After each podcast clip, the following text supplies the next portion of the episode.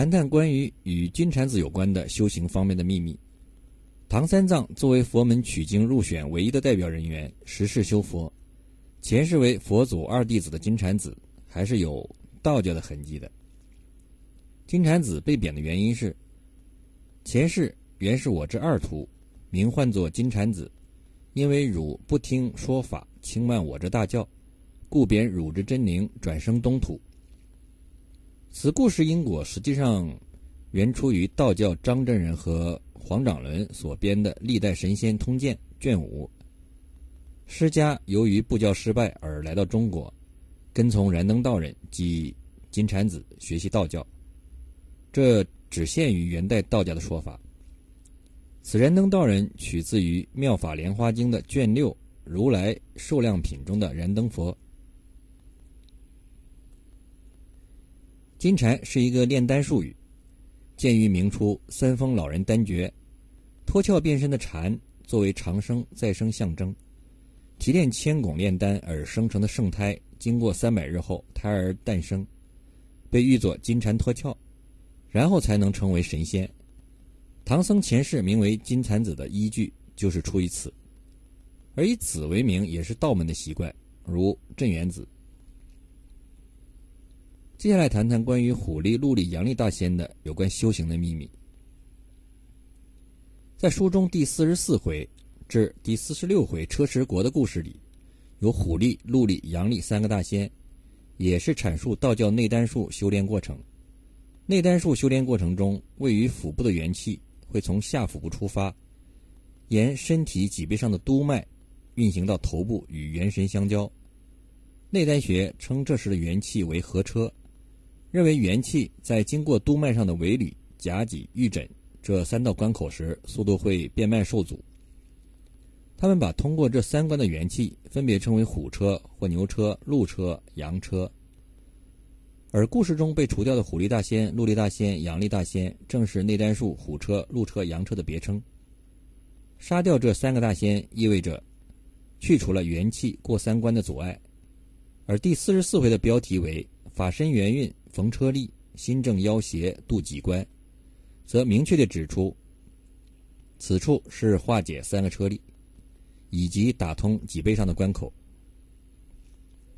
类似还有第九十五回章节的名称：假合真行秦玉兔，真因归正会灵元。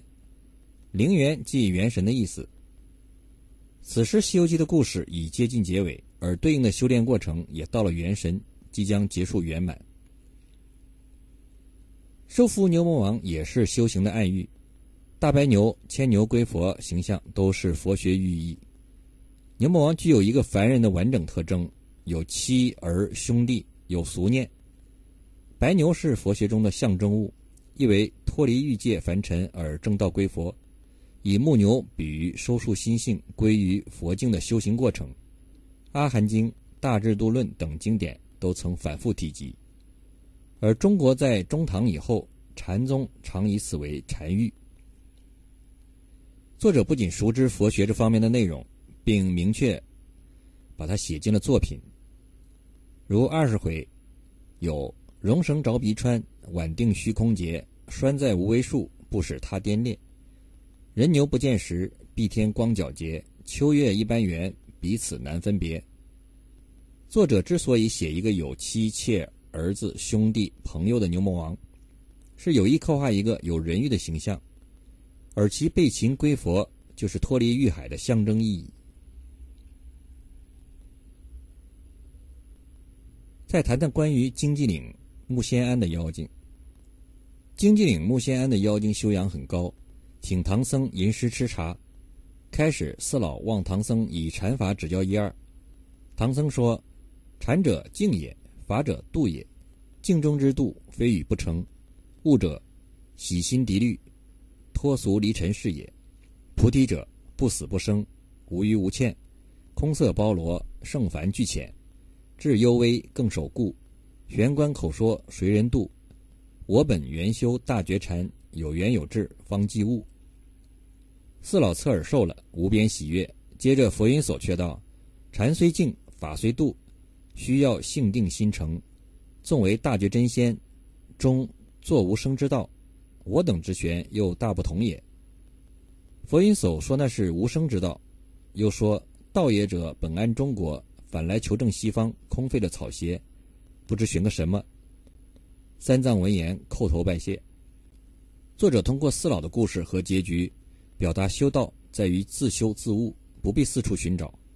同时，刻意隐居避世，也并非是修道所必须。修道只要自身修行守戒即可。性仙代表色戒。性仙的故事是强调守戒，刻意隐遁的念头不可取，色戒要戒除。因此，木仙庵的书经全部被铲除了。同时，作为贯穿整部作品的修行理念的一部分，荆棘是象征着必须克服和铲除的困难。书中谈炼丹修行的内容还有很多，比如“误踏层冰伤本性，大丹脱漏怎周全？”心有凶狂，丹不熟；神无定位，道难成。身在神飞，不守舍；有炉无火，怎烧丹？神归心舍，禅方定。六十去降，丹自成。收来安放，丹炉内，炼得金乌一样红。火煎五漏，丹难熟；火了三关，道不清。心猿识得丹头，刹女还归本性。若教自在，神丹漏，才放从容，欲性枯。大丹自古一长手，一时原来到底亏。大丹不漏要三全，苦行难成恨恶缘。古来妙合参同气，毫发插疏不结丹。秉正三成随出入，丹成九转任周旋。丹成识得本来面，体见如如拜主人。